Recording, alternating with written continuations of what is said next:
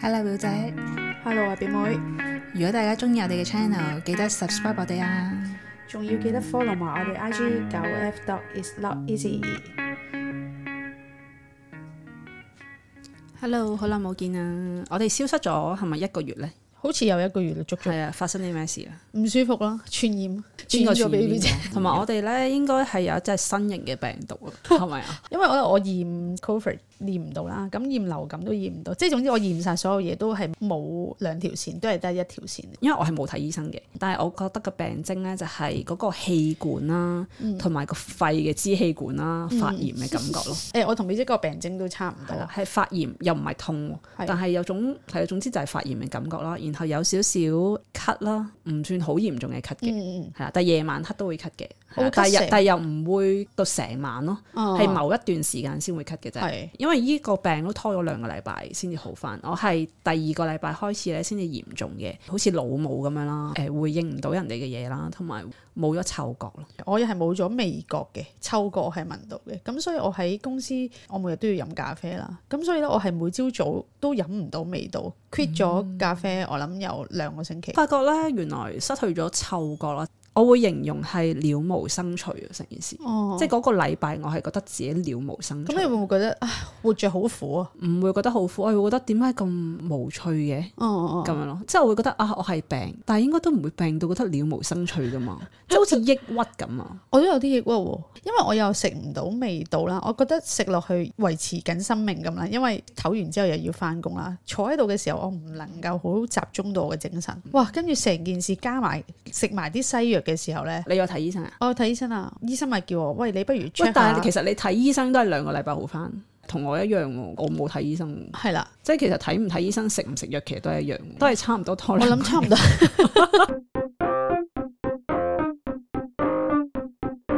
嗱，好似你嗰份工咁樣就 O K 嘅。如果有講翻翻工呢，我係為咗張醫生紙先去睇醫生嘅啫。哦老實講，想攞病假，係啦，係，因為一定要攞醫生紙先有病假。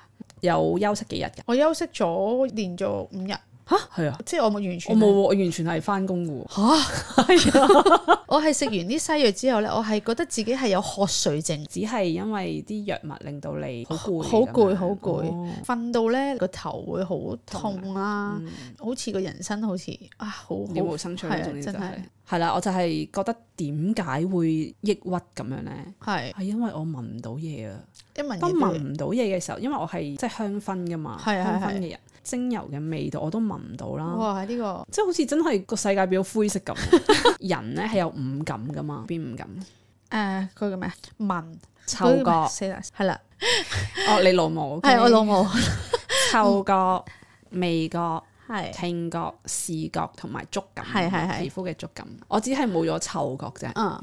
即係呢個都唔叫傷殘噶嘛，喺一個政府嘅角度，如果以保險嘅角度睇，冇咗兩種你先叫傷殘，你即已經係只係係冇咗嗅覺啫，零點五傷殘，都已經去到抑鬱狀態。咪咯，了無跟生住趣咧，喎我就即係突然間，我係同理咗視障人士嗰個嘅感受咯。佢一定個世界係更加冇刺激嘢啊！咁一定係失去咗某一種嘢。係係我突然間同理咗視障人士啦，嗯同埋係會覺得我好翻之後一定會聞多啲呢個世界 嘅味 道，之後又去聞下啲花啊，個路邊嗰啲花。誒、葉啊、樹啊，因為我發覺自己雖然我係中意聞精油嘅味道，但係我係冇聞呢啲已經喺你眼前嘅味道咯。啊，即係忽略咗我係啦啊哋可能咁我就覺得日常生我活要用多啲五感去到生活 咯，即係呢個就係我病誒完嘅體驗。咁我想問你，誒聞唔到嘢嗰排，你其他嘅感官有冇特別靈敏啊？誒味覺咯，即係鹽嘅味道啦。哦，即係再極鹹端咗，應該都唔係好鹹，但我就覺得超鹹咯。即係有翻美國之後咧，你覺得個人生即刻開始想去食好多嘢，但係我而家又唔食得咁多嗰啲嘢食，咁可能有啲係抑壓咗我嘅食欲嘅，而家暫時，但我係好想食。近呢幾日我係有食翻啲濃味嘅嘢啦，琴日食咗辣雞麵咯，哇正！覺得好似要有啲依啲咁樣嘅刺激啊！哦哦，咁你有冇食薯片啊？你想唔想食薯片有？食咗啦已經，食咗啦。仲揾到一個好好味嘅薯片喎。因為你講冇味覺已經係好辛苦嘅事啦，即係幾日。以前有個經理呢，佢係冇咗味覺幾年，吓？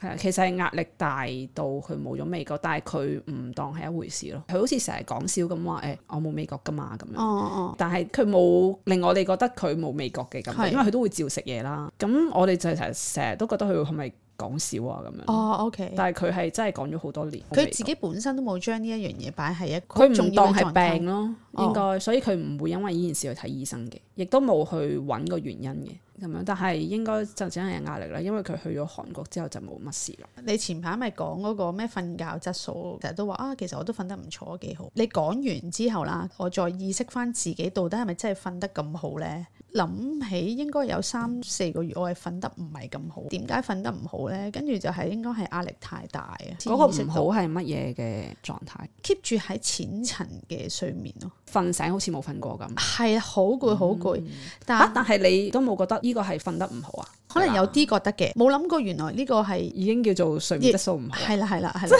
瞓醒好攰都但係叫瞓到啊嘛，俾人哋即係我我瞓到㗎，但係比較淺層啲咯咁哦樣。咁但係意識到之後咧，跟住開始慢慢調整下自己嘅工作，有好多最咁緊要係知道壓力嘅來源。係咩我就開始放翻輕啲，再抽身多哦啲。即係你係揾到壓力嘅來源。其實嗰種壓力可能係嚟自於一啲心理嘅，咁但係嗰啲心理質素唔係咁容易去解決，但我覺得係要認自己係有某一種狀態好似拍手係咯，係啊，最第一步嘅嘢就係要承認自己有壓力。係咯，我都有試過瞓瞓下，突然間中途醒嘅，即係你有啲咩感覺？瞓瞓下突然間醒，咪起嗯身去個廁所，即係你係急尿嘅，定係唔急？你都會選擇起身去個廁所。誒唔急都會想起真係身去個啊洗手間嘅，因為我係嗯係啦咧唔會想喐任何嘢，哦因為當你一喐咧，你個精神就會醒㗎啦嘛，所以我係一定會黐實張床。但係會瞓得翻咩？嗱，以前咧我就會係點算啊？要翻工咯，即係一定要瞓啊，一定要瞓啊，即係嘗試下放鬆啊。前排試過一次醒咗咧，我就用咗一個方法就容易瞓得翻啦。好嗰個想方聽法咧呢個就方法 我瞓喺張床嘅時候，係即係醒咗啦，跟住咧我就覺得哇，真係好啊！我 feel 到自己瞓咗喺張床度，係太好啦！我仲有三四個鐘，我感覺到自己瞓喺張床度，然後我就好快瞓得翻。你呢個係自我催眠法嚟嘅喎，係咪？係啊，即係同自己講，我仲瞓喺張床度，其實我哋平時個鬧鐘響咗，你要起身啦。啊我想繼續攤喺度啊，咁係樣噶嘛，攤多五分鐘你就覺得好開心噶嘛。嗯，我就係用呢個嘅心情同自己講，我仲係可以攤喺度嗰個心情過而家呢個時間，係啦，即係你唔好諗，哎呀死啦，我朝頭早冇仲有冇精神啊，得翻幾多個咁樣鐘頭就係啦，要即起係身你啦，咁樣唔好用擔心，我啊之後就一定係好眼瞓啊咁樣，係而係 enjoy 緊啊！我而家真係 feel 到自己攤喺張床度啊咁樣，我冇試過用你呢個方法，但我真係 exactly 就同你講，死啦！我得翻三個鐘啫，我真係 因為一定要定瞓㗎啦。係會擔心。係，啊，咁所以咧就又影響咗個質素。嗰個擔心係因為你一定係有試過係啊，你中途瞓醒咗，然後瞓得唔好，第二朝狀態好差噶嘛。過去呢個嘅記憶呢，係影響咗我哋而家目前嘅狀態。係只要我哋撇除咗以前嗰個記憶，唔好覺得，哎呀，我咁樣一定好攰啦，嗯一定好辛苦啦。你係專注喺目前嘅狀態，雖然好似好低能咁樣啦，麻醉自己咁樣啦，但係係真係你感受下當下嗰個狀態，嗯其實係舒服噶嘛，攤喺張床度，係，就會令到個人放鬆咗，然後就會慢慢瞓得着咯。前排師都試過腹式呼吸法，其實係 O K 嘅。當個人好亂或者夜晚突然間瞓唔着，我就係試咗嗰個都瞓唔到係啦嘅就係時候啊，點解所以我就突我然間突然間唔諗得到呢樣喎，嘢以前係得嘅喎。我試腹式呼吸法嘅時候係以前真係得㗎，點解突然間可唔得能啊？係放鬆唔到咯，都係，所以就繼續你自己研究其他嘅方法，自己放鬆。 唔知大家依個五月會唔會都身體健康 呢？因為真係幾多人係喺依個五月度有啲身體嘅問題，即係嗰啲小病啦，都係係咯。咁希望大家都身體健康啦，你可以 follow 我哋 IG 九 F dot is not easy，多謝大家收聽，拜拜。拜拜。